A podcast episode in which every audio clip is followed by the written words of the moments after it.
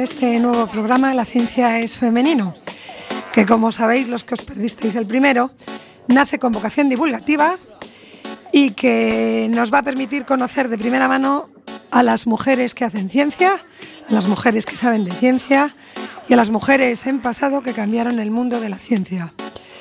Así que por esta y otras muchas razones descubriréis cuál es el maravilloso y desconocido hasta ahora mundo de las mujeres científicas que después de escuchar algunos de estos programas serán mucho más populares de, los que, de lo que han sido hasta ahora.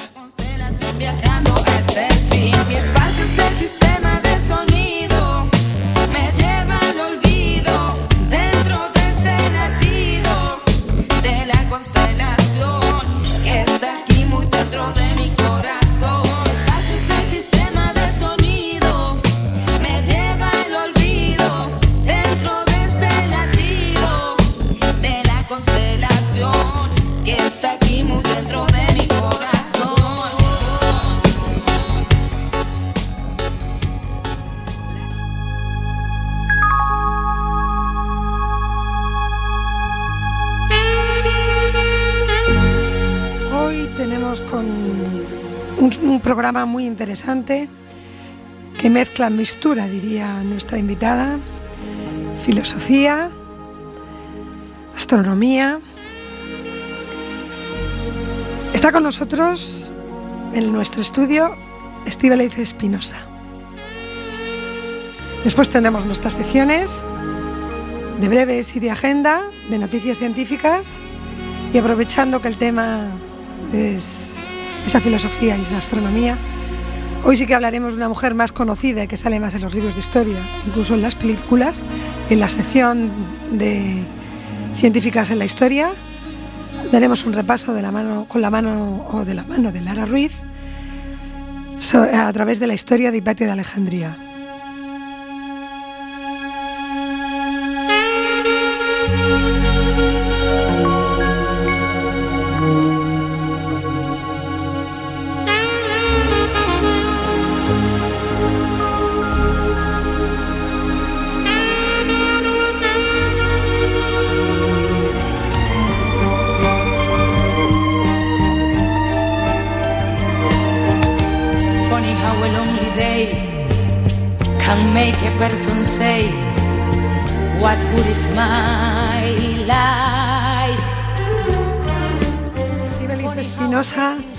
Buenas tardes.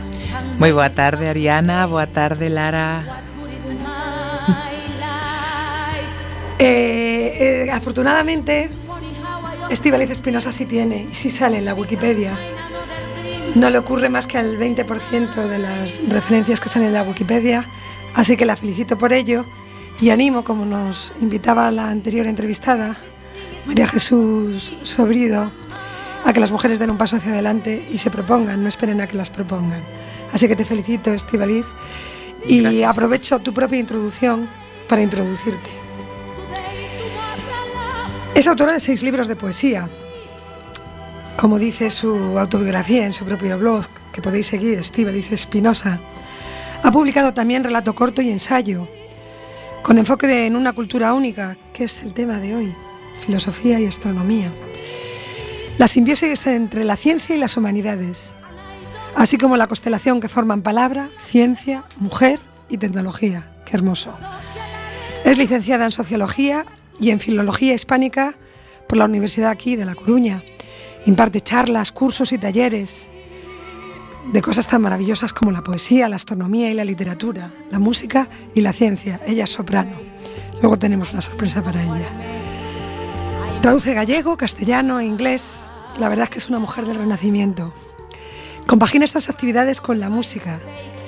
Sí, lo estaba diciendo y lo, comentaba ella en su propia autobiografía.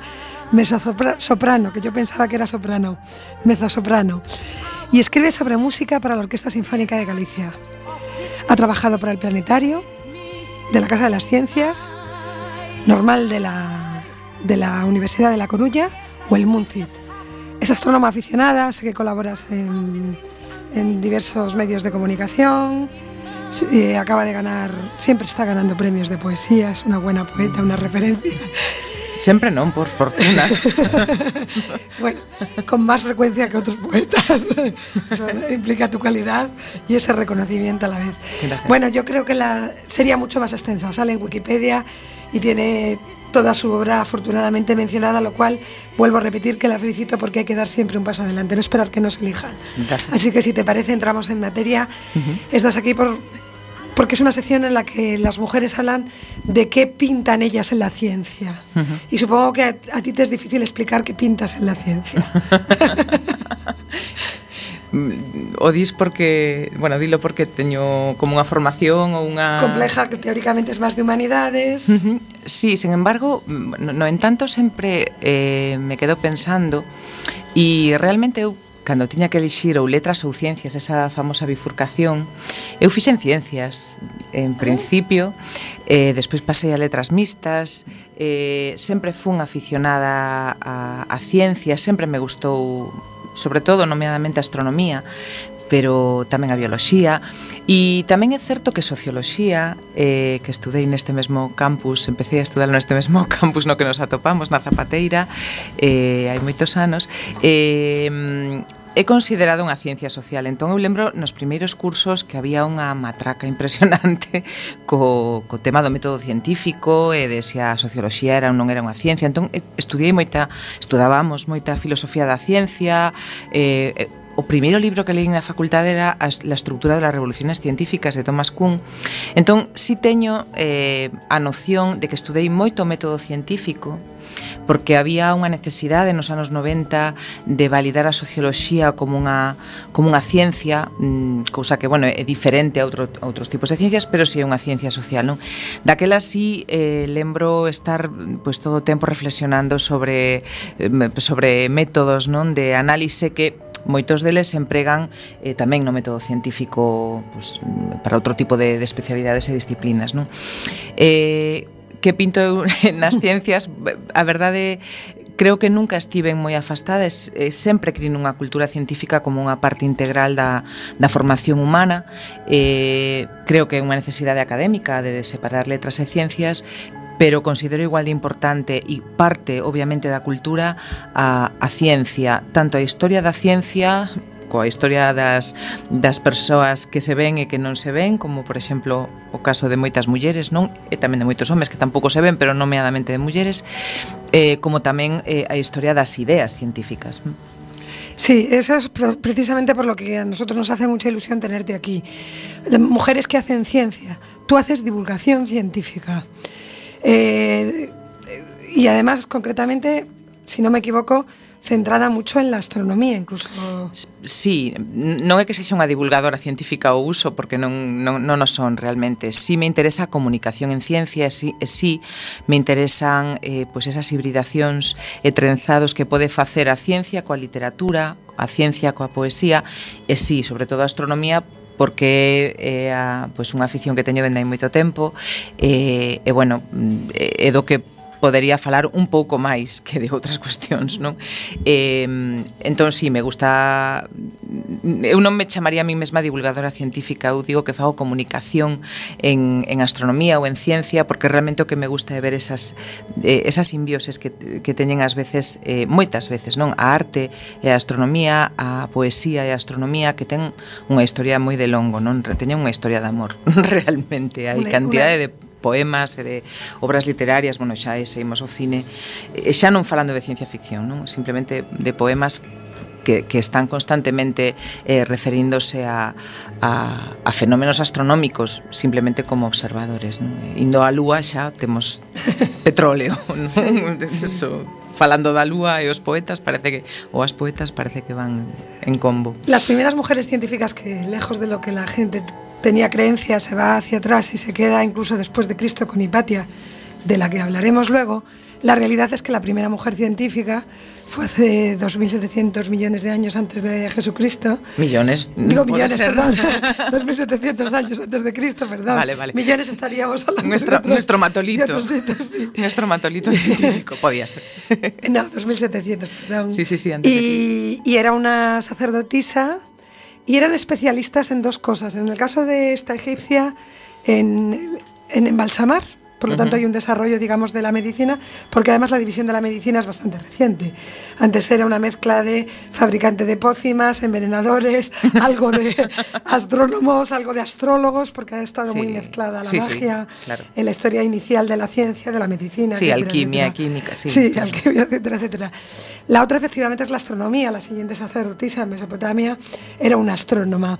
¿Qué les cuentas a, a los chavales cuando vas el Día de la Mujer y la Ciencia a hablar de Pois falo precisamente de, de... Eu sempre empezo as charlas eh, cunha imaxe pois dun compañeiro, de algún dos compañeiros de, da agrupación astronómica IO, a que, da, da que son membro, e que realmente hai moita xente facendo maravillas en astrofotografía e teñen ás veces pois imaxes maravillosas da Vía Láctea. E sempre comezo cunha imaxe da Vía Láctea.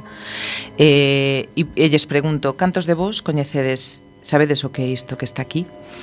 E, e levantan a man, bueno, ás veces dime, pero en directo, profe.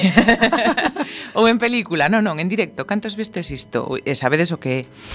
E claro, mm, con rapaces de 15, 16 anos, ah, a, pois pues, ás veces levantan a man dous ou tres ou ningún, moi pouca xente nunca a viron directamente, sí que poden saber que é a Vía Láctea, bueno, ás veces din que é aurora boreal ou que calquera outra cousa, unha nebulosa, eh, pero hai moi poucos que a viran en directo.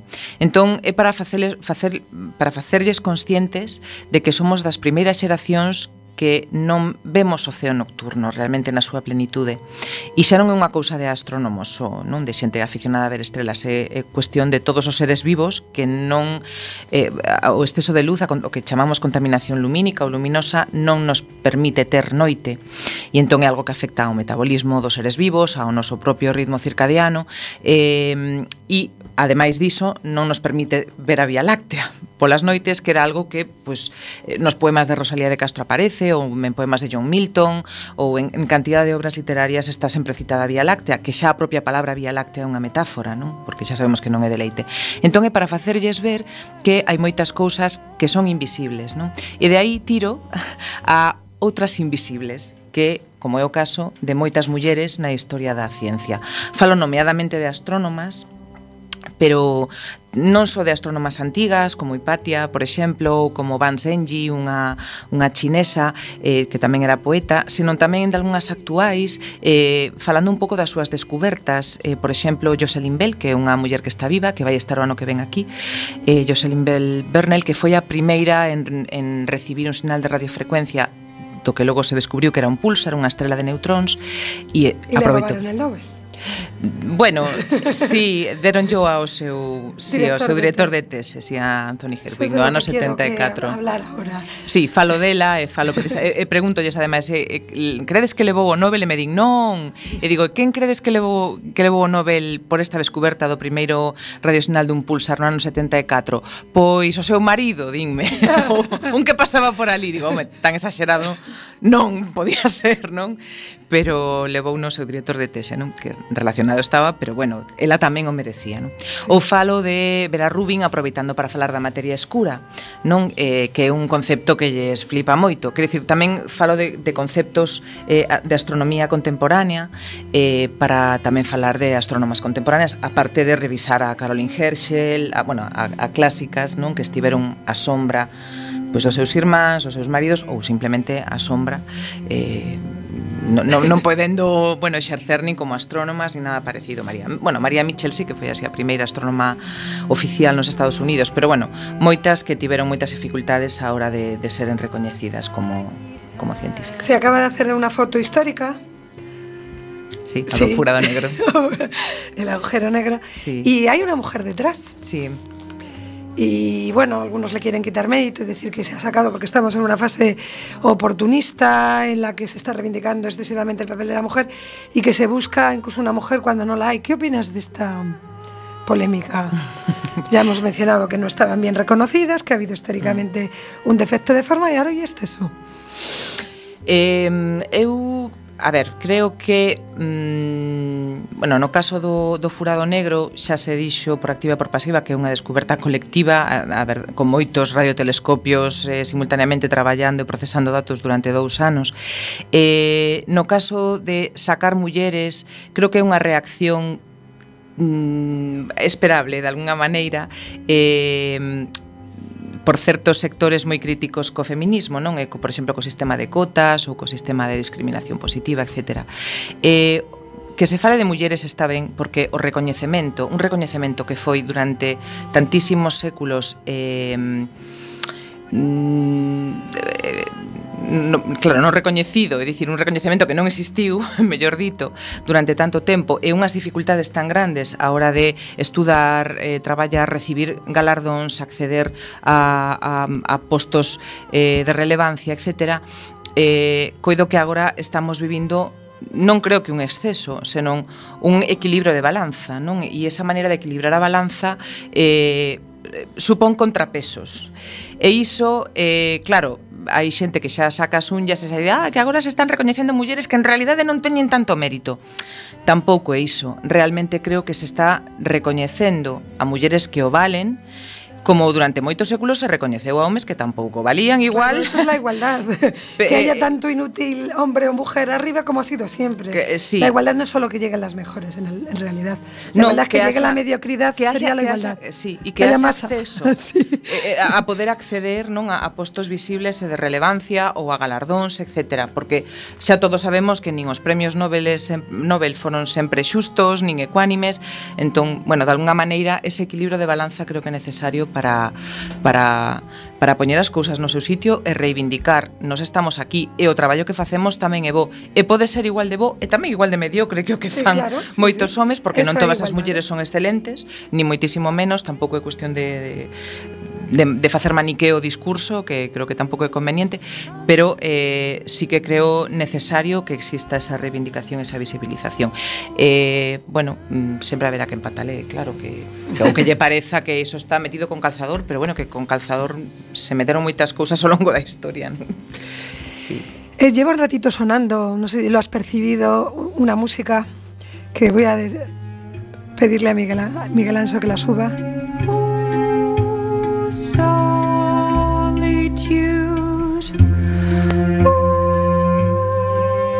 O Solitude es del autor francés Anton Girard de Saint-Amand.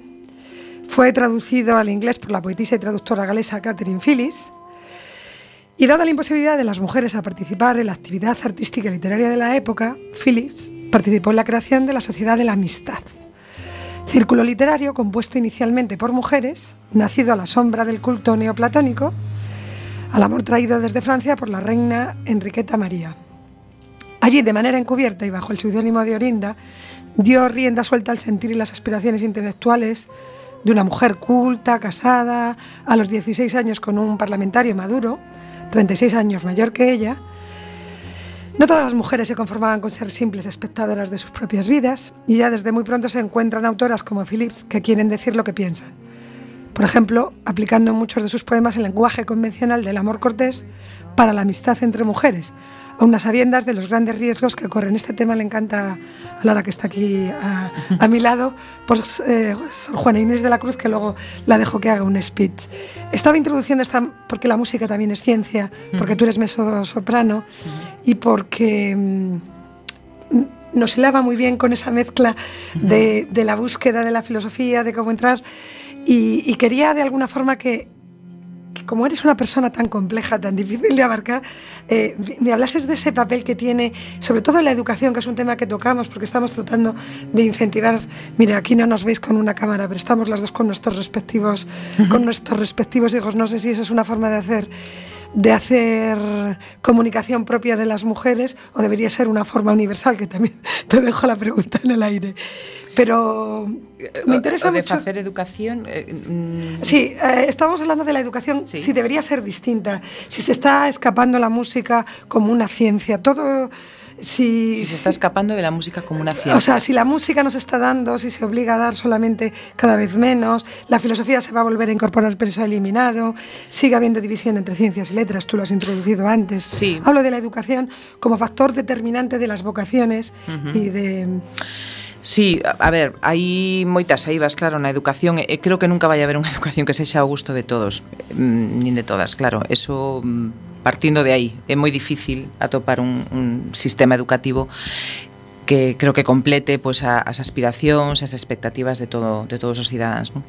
Pero salvando iso, eh o que acontece mm, creo que se trata de potenciar agora eh, máis pois, eh, toda a parte quizáis tecnolóxica ou que, práctica orientada ao traballo, ás veces demasiado orientada á productividade, non? E eu creo que é moi importante eh, na formación do ser humano todo iso que en principio parece inútil ou a que non lle atopas ningunha utilidade eh, inicial. É como un pouco como a ciencia básica, non?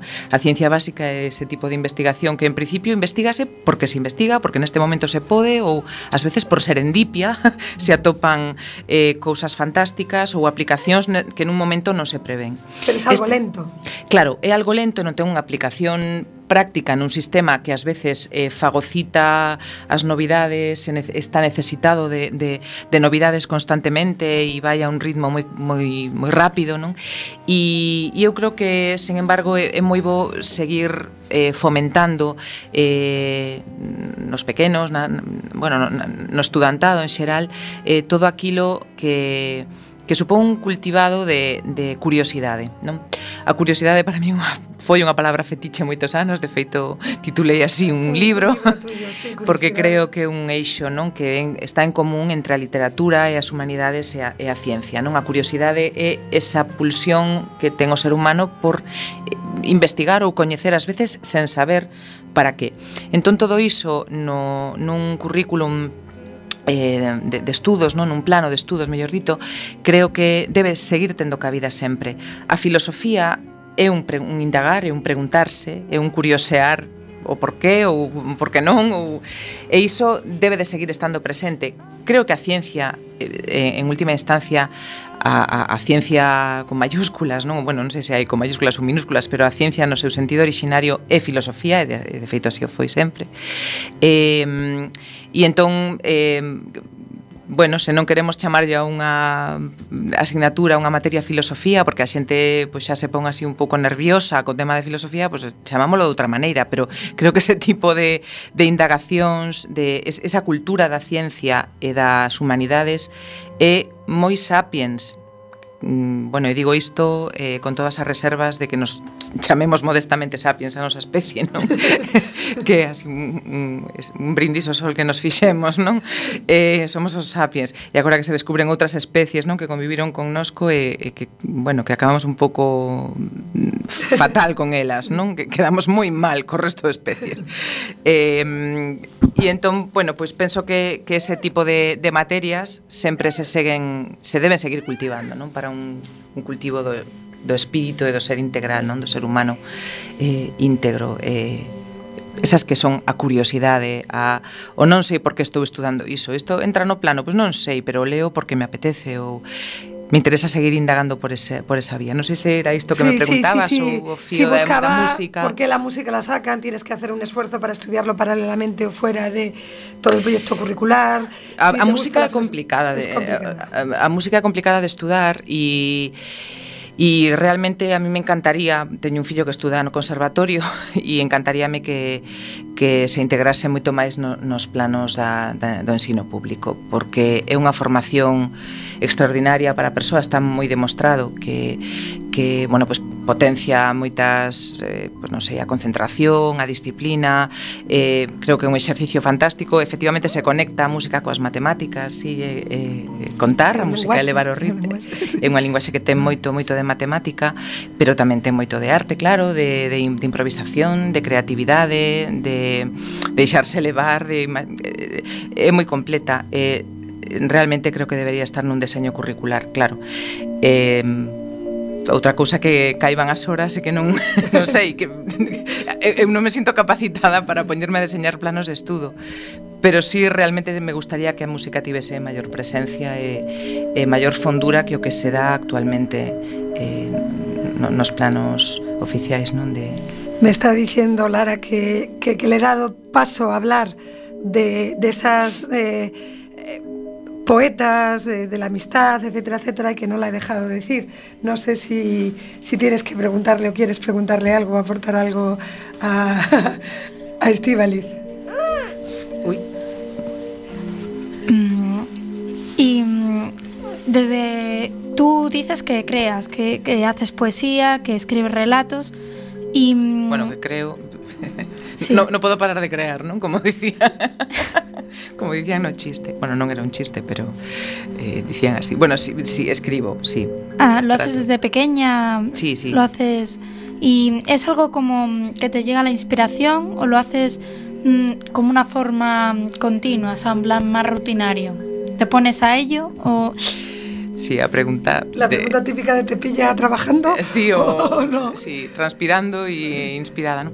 Eh, a ver, eh, escribo efectivamente dende pequena e dende moi moi pequena e sempre me propuxen a idea de ser escritora. Ora ben, unha cousa é iso e outra cousa xa é o sistema literario que xa é unha maquinaria que ti non está fora do teu control e ti tes que integrarte nela como ben podes e como ben sabes e eu realmente mm, creo que non son unha persoa tan tan disciplinada como a que o sistema literario actual exixe, non? Que ten que estar sacando novidades cada dous por tres, e así moito nos medios, e non hai unha especie de ritmo que se chimpón e eu son bastante ácrata nese sentido. Entón, aínda que sempre me gusta seguir unha disciplina de escribir, e, pois nun le die sineline que dicía alguén, non? Que non pase, pase ningún un día sen escribir algo, eh, sempre me propoño e acepto traballos que implican escrita eh, e sempre trato de darlles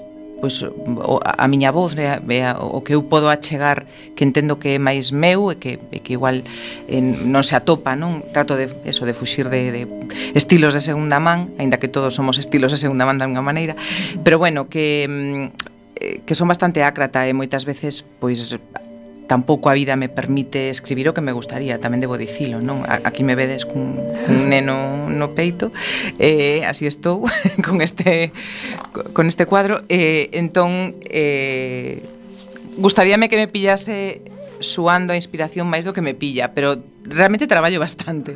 E, eh, eh, aínda así teño bastante disciplina e bastante organización para bueno, pues para ter un, unha vida así complicada como nai, non? Como Nai que cuida a su Nai en este momento también. Sí, como Nai que cuida a su Nai. Que también parece un sino, no sé si es una voluntad. Y esto siempre termino también hablando si la vida personal hace que la vida profesional esté más complicada en el caso de las mujeres o es también un mito del que estamos abusando. pues que cada caso será cada caso, pero penso que realmente mmm, temos aínda moito por cambiar como sociedade eh, para que as mulleres teñamos unha vida profesional con tantas posibilidades e cun abano tan amplo eh, como que teñen moitos compañeiros varóns, isto é así.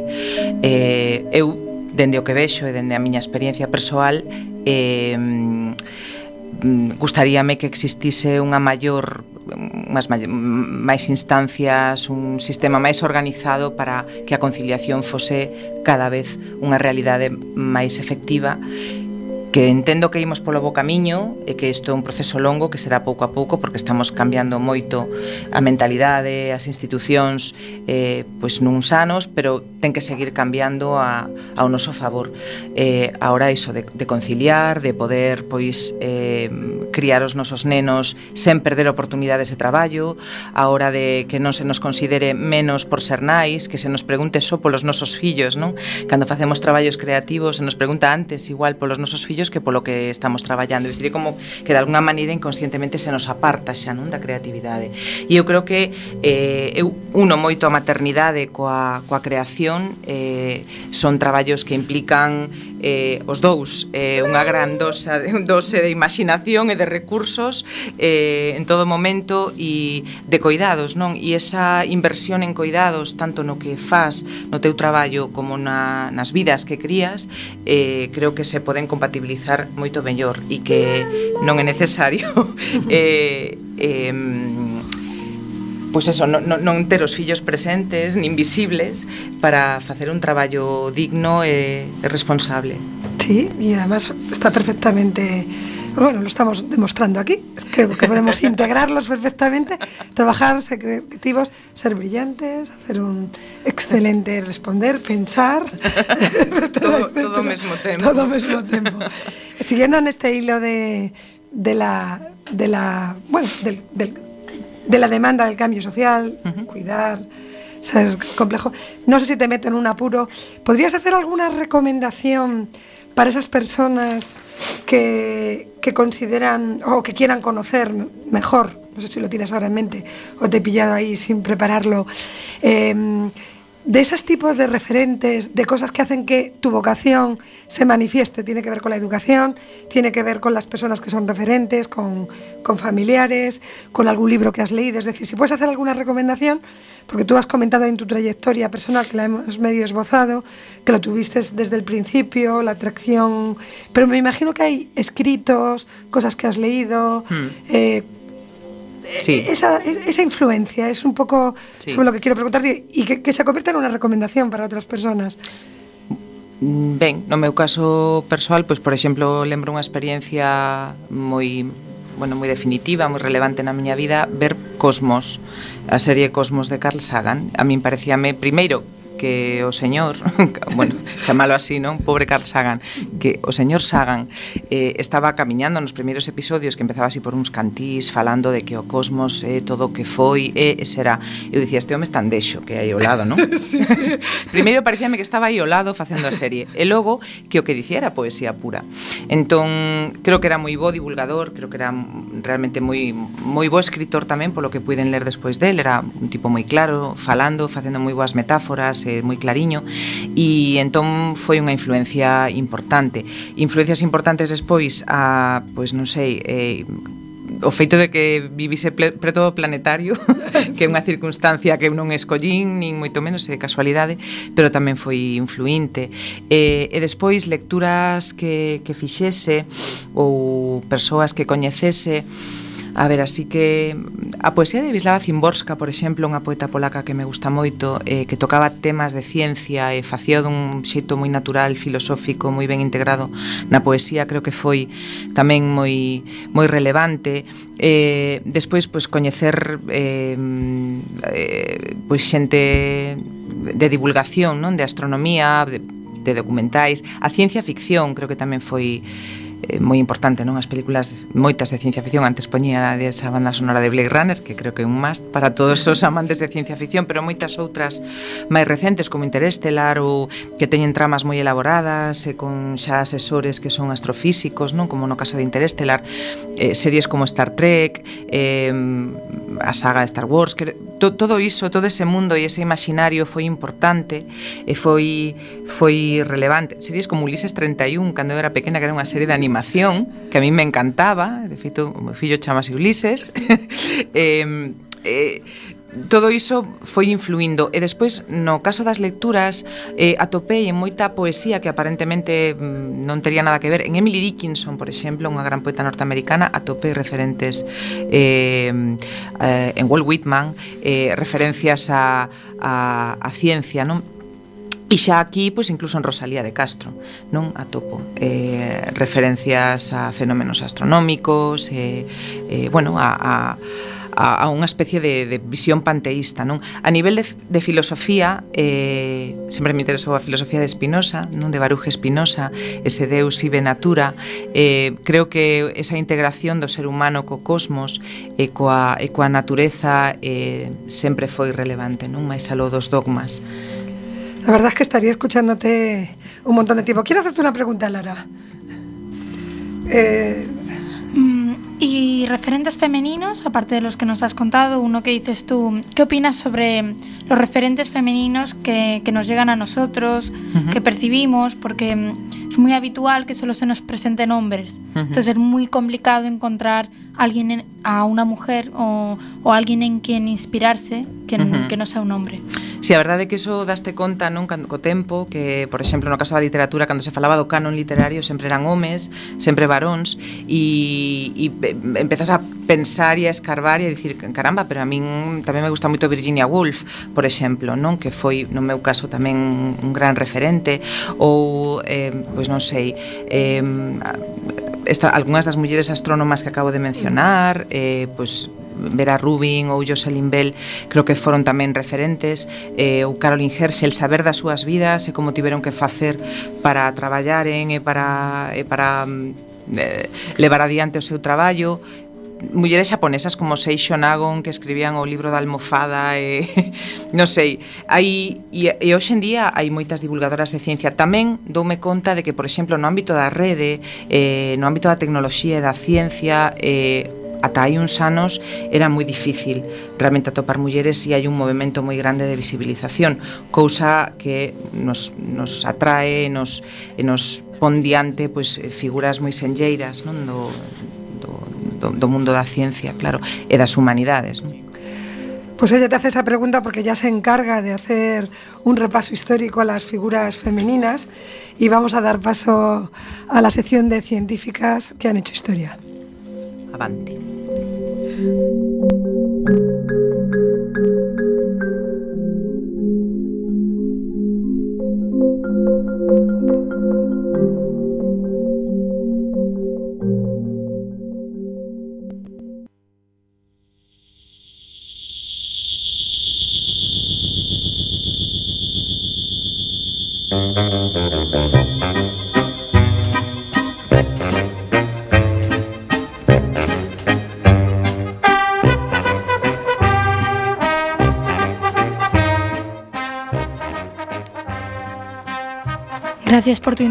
Ariana.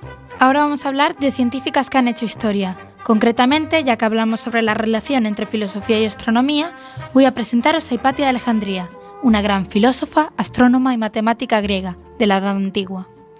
Fue una de las primeras mujeres matemáticas de las que se tiene constancia, aunque hubo muchas anteriores. Su padre, Teón, un famoso erudito de la época, se aseguró de que obtuviese una excelente educación y el respeto por la cultura, la ciencia y los valores griegos. Pasó su infancia entre las paredes de la Biblioteca de Alejandría, resolviendo ecuaciones y proponiendo teorías geométricas y aritméticas. La ciudad, famosa por su inmensa biblioteca, era conocida como un centro en ebullición del aprendizaje, pero también era un lugar donde las tensiones religiosas entre paganos, judíos y cristianos acabarían desembocando en un desenfreno de violencia, lo que puso en peligro a Hipatia y a su padre, por sus tradiciones griegas. Pronto sobrepasó a su padre y a muchos maestros, por lo que empezó a escribir sus propios libros, que en realidad en aquella época eran pergaminos. Construyó un instrumento al que llamó astrolabio, que servía para calcular la posición del Sol, la Luna y las estrellas en cualquier momento. También escribió, en ocho libros, un tratado sobre la geometría de las cónicas de Apolonio, a quien se deben los epiciclos y diferentes para explicar las órbitas irregulares de los planetas, rebatiendo la teoría geocentrista y demostrando que es en realidad la Tierra, junto al resto de los planetas, los que rotan en torno al Sol, a través de un experimento que realiza sobre la ley de la inercia. Para ajustar los cálculos propone que las órbitas en realidad serían elípticas en vez de circulares, como se pensaba hasta entonces lo que posteriormente, con el paso del tiempo, sería confirmado. Hipatia impartía unas clases de astronomía tan populares que los alumnos y otros profesores se sentaban a su alrededor para escucharla. Llegaba gente de todo el mundo. Ella se negaba a usar ropa tradicional de mujer e impartía sus clases con túnica, como el resto de los maestros. Por desgracia, cuando la biblioteca de Alejandría se incendió, todas las obras de Hipatia se perdieron. Sin embargo, sus estudiantes escribieron sobre ella y sus brillantes ideas. Gracias a eso sabemos todo lo que por hoy sabemos sobre esta erudita de Alejandría. Finalmente, sus enseñanzas paganas la convirtieron en un objetivo. Las crecientes tensiones religiosas de la zona se tornaron muy violentas y fue asesinada alrededor del año 415 después de Cristo por una turba de extremistas cristianos. Aunque su muerte fue una tragedia, su vida se ha convertido en un símbolo de la defensa de la educación frente a la ignorancia. Ahora, recordamos a Hipatia como una fuente de luz y conocimiento. Se ha convertido en un símbolo del progresismo y del feminismo. Debo recalcar.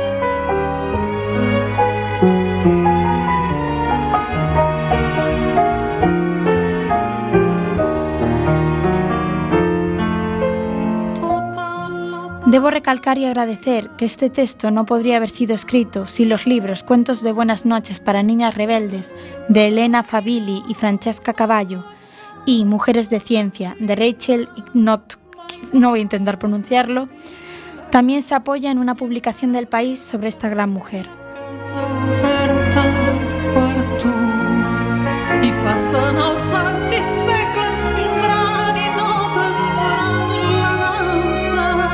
D'aquesta casa sense separats que resisteix encara ningú ha pogut trencar-la alguns li diuen sucre el temps Muchas gracias, Lara. l'esperança alguns li diuen sucre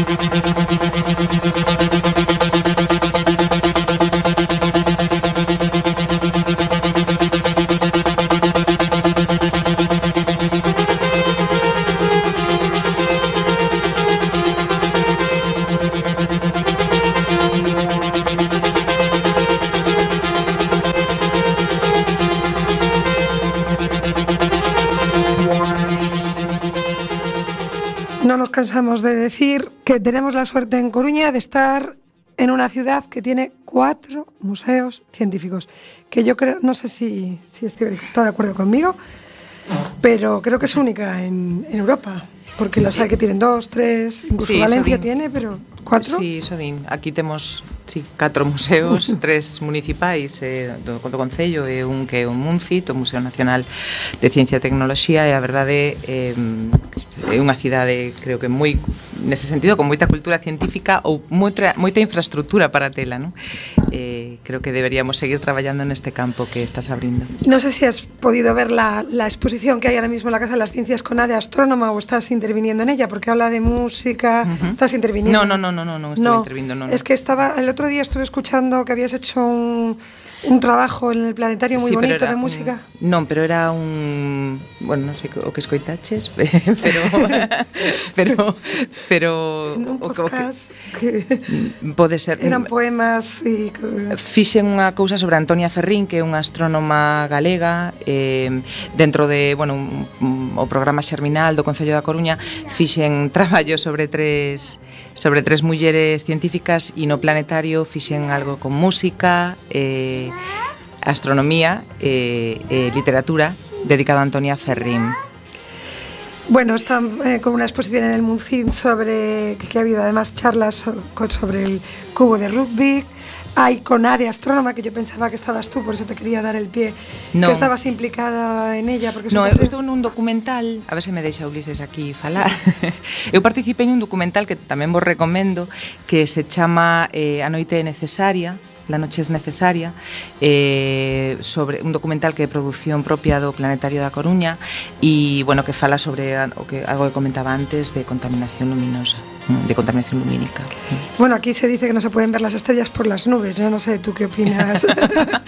non é opinable, é unha realidade, pero debo dicir que Galicia ten eh, un selos Starlight, que bueno, é unha certificación que dá o Instituto Astrofísico de Canarias eh, a certos lugares que teñen así infraestructura turística, pero tamén un, un, unhas boas condicións para observar os ceos, para astrónomos e Galicia ten dous destinos Starlight que é a Veiga, un e outro as Illas Atlánticas. Entón, bueno, a Veiga onde está? A Veiga está en Ourense, xa lindando nas lindeiras con Zamora.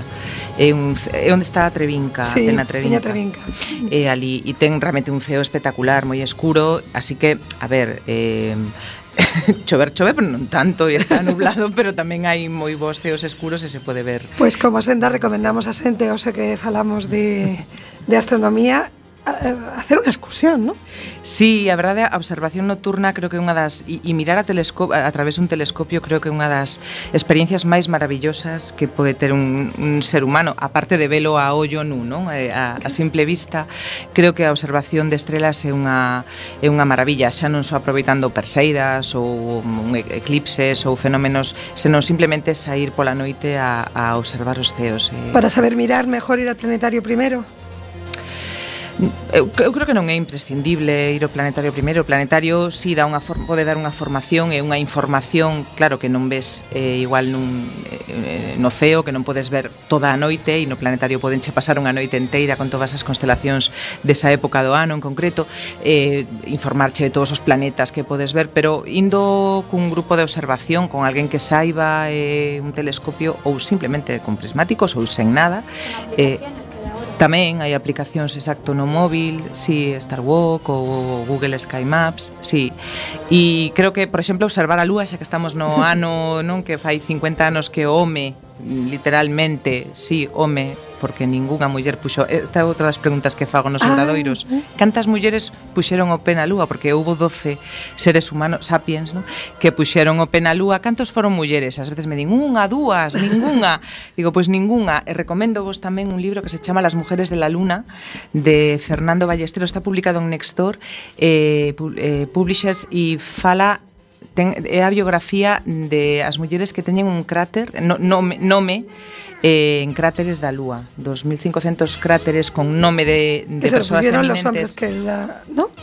Eh, los nombres se lo pusieron los hombres que descubrieron o que las visualizaron. Claro, mm, a ver, os, os nomes... La elección del nombre, me refiero. Claro, os, bueno, supoño que a Unión Astronómica Internacional que vai ah. poñendo os nomes dos cráteres, pero claro, 2500 nomes eh, de cráteres eh, con nomes de persoas eminentes non que hai na Lúa, pois hai moi pouquiños que leven nomes de muller. E entón este libro que se chama Las mujeres de la luna son as biografías deles, eh, delas. É un libro curtiño porque nada máis son un número moi lunar, é moi feminino, é moi menstrual, curiosamente, son 28 mulleres. 28, sí. sí entre las, Totalmente bueno, femenino, sí. Sí, tan feminino, pero cunha porcentaxe tan triste, non? Entre, de 1500 e pico cráteres con nomes, o 28 levan nome de muller. Parece que vamos a llegar antes a Marte, ¿no? Que ahora hai unha mujer que va a participar sí. dentro de la, sí, de la eh, exploración eh, de Marte. Sí, é que, claro, o tema de que as mulleres vayan á lúa é como unha cousa que que queda así porque eu que sei, a deusa chinesa da lúa é unha deusa, non? Chang-e, de feito hai unha sonda chinesa da Xencia Espacial China que, que se chama así Quero dicir, moita relación das mulleres coa lúa, pero logo ali non fomos para nada, non? Entón agora efectivamente intentase un pouco paliar esa, pues ese, ese desequilibrio tan grande, non? Que as mulleres pois pues, si están na Estación Espacial Internacional, si saíron á órbita, si, fa, si fixeron paseos espaciais, pero nunca pisaron outro corpo eh, que non fose a Terra, non? Nunca estiveron nin na lúa e agora nas nas misións a Marte Pois sí, claro que vai haber mulleres porque senón xa clamaría o ceo, non? Despois de todos os movimentos nos que se intenta implicar. Han pisado la, la ¿cómo se llama? Lo que la, está? estación en... la estación. estación espacial internacional, sí, sí, sí. Bueno, aí levitan, o sea, flotan en gravidez máis que pisala, pero pero sí, sí, ali ali sí hai moitas mulleres, non, que estiveron na, espacio, na estación espacial internacional, sí, sí, sí. Bueno, pues yo creo que es una buena recomendación para nuestra agenda contemplar eh, la luna si nos deja. Yo creo que hoy que están, bueno, que vamos de camino a que las noches nos dejen contemplar muchas lunas. Sí, no verán, no verán parece que se que, que se que, que, que máis en xelo, non? E que e que se permite máis, pero pero bueno, se, calquera estación do ano é estupenda para para contemplar e observar eh, a lúa. Se chove que chova. Sí.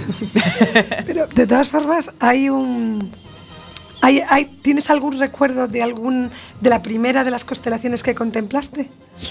¿O que reconociste? Eh, hai unha constelación moi moi recoñecible no ceo, a parte do carro, eh, que é un asterismo realmente o que pertence a Osa Maior, non que eh, pero hai unha constelación que a mí me gusta moito, sempre me gustaba moito porque era cando non sabía nada de astronomía era ademais do carro a única que recoñecía que era de Orión. Orión por por por polas cinturón, tres, ¿no? claro, por as tres Marías sí. eh ou as tres Leiteiras, creo que tamén se chama por aquí por Galicia, eh pois é unha constelación moi moi recoñecible que ademais pois ten unhas estrelas moi brillantes, non unha superxigante vermella, unha eh, xigante azul e é unha constelación que me gusta moito, pero logo tamén agora que chega o verán, creo que a constelación de Escorpio é moi moi espectacular, a de Escorpión onde está Antares e e ou Saxitario, que é onde está o centro da Vía Láctea. Si lembro, non lembro exactamente cando foi iso, pero si lembro a primeira vez que vin a Vía Láctea, que quedei así un pouco eh, perplexa e un pouco incluso asustada, non arrepiada, digo, pero de onde saiu todo iso? Que tiña 13 anos, estaba nun campamento de verán pola zona de Sanxenxo, por ali, e estaba nunha marcha nocturna, que é un momento típico, non? De estar nun lugar no que non hai farolas, nin candís, nin nada que che impida ver o ceo, e si lembro velo É, eh, é espectacular realmente tamén lembro ver Saturno a través do telescopio lembro ver a Lúa eh, realmente creo que son momentos que, que moitas veces se che quedan prendidos na memoria e na imaginación porque son moi impresionantes e, e te resitúan como bueno, pues comunidade baseada no carbono que somos, non? que aquí nesta mota de pó suspendida dun, dunha raiola, non? Como dicía Carl Sagan. Bueno, estaba, estamos haciendo agenda y aprovechando tu conocimiento de astronomía y transmitiéndolo de una forma distinta, que es con pasión. En este momento en la Casa de las Ciencias también están, eh, hay un un proyecto, una exposición, es la astronomía como te la cuentan y aprovecho para preguntarte a ti que tienes mucha relación como los medios, es cómo los medios tratan las noticias sobre astronomía y astronáutica. ¿Qué opinión tienes sobre eso, puesto que sobre ese tema versa una de las exposiciones que ahora mismo podemos ver en la Casa de las Ciencias? ¿Qué sí, opinión tienes? É unha exposición que recomendo moitísimo, a verdade, unha exposición estupenda, das mellores que vin na, na Casa das Ciencias. Eh, eh, a ver, hai hai unha unha corrente agora non que trata de ás veces buscar certo sensacionalismo nas, nas noticias sobre a astronomía, ás veces con maior ou con menor fortuna. Eh, pois o caso das superlúas, estas lúas mm, con nomes extraños. Sí, ya son, sempre hai sí, lunas de sangre, sí, lunas... moitas veces tomando nomes de pois pues de tribus ou tal nativas, pero bueno, inventadas, non? A lúa rosa de agora era simplemente porque era a lúa de primavera. E, e entón, bueno, pues, eh, eu creo que ás veces o exceso de sensacionalismo, aínda que pode ser atractivo, pode tamén desfigurar moito eh, eh, o fondo científico non da, da noticia. Eu recomendo bastante escepticismo nese sentido, sempre recomendo escepticismo en todo, un pensamento crítico a hora de discernir pues, noticias que son ala, auga en Marte, outra vez, eh, están constantemente atopando auga en todas partes, mm, non pode ser, non? Hai, hai moitas veces unha ansiedade non? Por facer a, a descoberta do século en materia de de de ciencia, de astronomía en xeral e hai que ir un pouco cos pés de chumbo, non? E, bueno, a ver, eh, pero com, que fontes contan isto, con que tipo de investigación, con que tipo de non facendo un pouco de de exercicio crítico.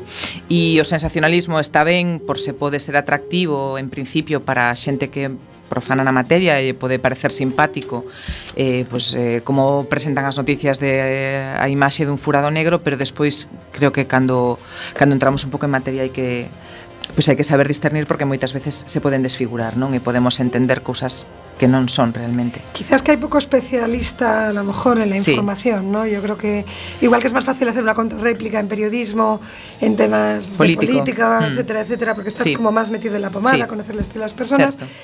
Eh, al fin de cuentas, como no hay mucha formación, tú escuchas lo que te dice un astrofísico ¿Y cómo le vas a poner en duda lo que te ha dicho? A lo mejor falta esa... Sí, eh, que ás veces... Te su película e tú como le vas a discutir? Sí, agora, por exemplo, saía, por exemplo, co caso de Oumuamua, que foi era un asteroide ou cometa, bueno, un obxecto que era extrasolar, eh, que houve un científico de Harvard, un científico, eh, que nun estudo, nun paper, publicou que era dunha inteligencia alienígena. Entón, claro, o titular xa era eh, pois unha nave alienígena, eh, Oumuamua é unha nave alienígena que está pois, eh, entrando no sistema solar, bueno, que entrou... Eh, eh está marchando a espiarnos, non? Entón, dis, pero como? Eh, porque o diga unha persoa non, non ten por que ter consenso científico nin respaldo por parte da comunidade e, a ver, e tamén hai que coller con pinzas realmente o que poñía ese paper porque igual non era exactamente iso que el quería dicir e se é a conclusión que, xa, que saca a xornalista ou o xornalista. É certo que falta formación científica moitas veces, claro, e que aínda se segue confundindo, por exemplo, no caso da astronomía moito con astroloxía, sí, non? E sí. que che preguntan polo horóscopo ou por, por tu ascendente ou, ou traballadas polo estilo e claro, sempre eh, convén que sigan existindo este tipo de noticias cada vez máis frecuentemente, pero tamén con cada vez maior exixencia por parte dos lectores e por parte dos, dos que escriben por dar unha información rigorosa de calidade e que non perda atractivo.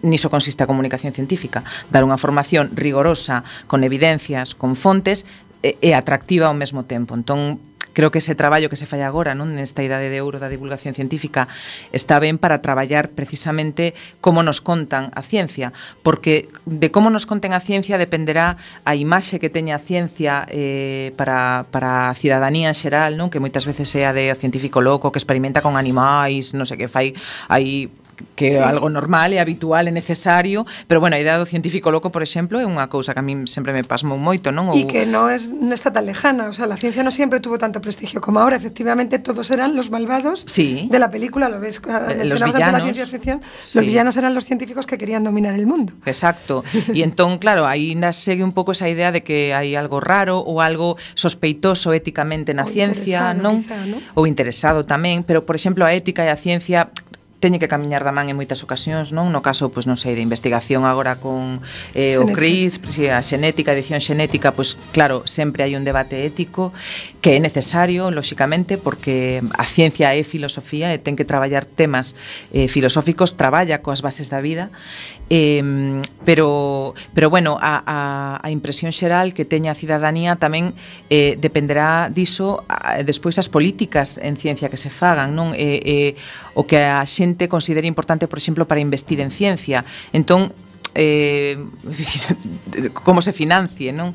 Entón creo que é importante dar unha eh, unha imaxe o máis rigorosa eh, e o máis non aséptica, porque a ciencia é sempre pasional e sempre funciona tamén con pulsións humanas e sociais e non é tan aséptica como non la venden, non? No, é, no.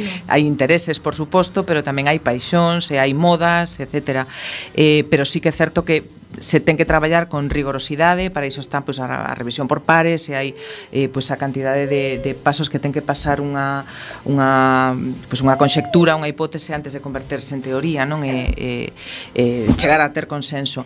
Entón, creo que é moi importante a imaxe que se dea e a comunicación que se dea desa ciencia, sen perder nunca o rigor. O sensacionalismo está ben a, a, a contagotas e ás veces como anécdota, pero sen Pero estamos outra. muy, ahora mismo muy en riesgo con las redes sociales. Triunfan fakes, las sí. fake news Sí. y en ciencia yo creo que es Sí. donde podemos informarnos O, oh, eh. con calidade. claro, hai fontes que son máis fiables unhas ca outras, pois non sei, a Para Xencia por exemplo, eh, pois creo que é unha fonte máis fiable do que poda ser pois unha redacción dun xornal que non é especialista en ciencia, por exemplo, non? Eh, Hoxe en día temos xa seccións de xornais que son moi moi rigorosas nese sentido, materia en, en, en el país ou eh, Next, eh, hai, hai unha serie de, secto, de seccións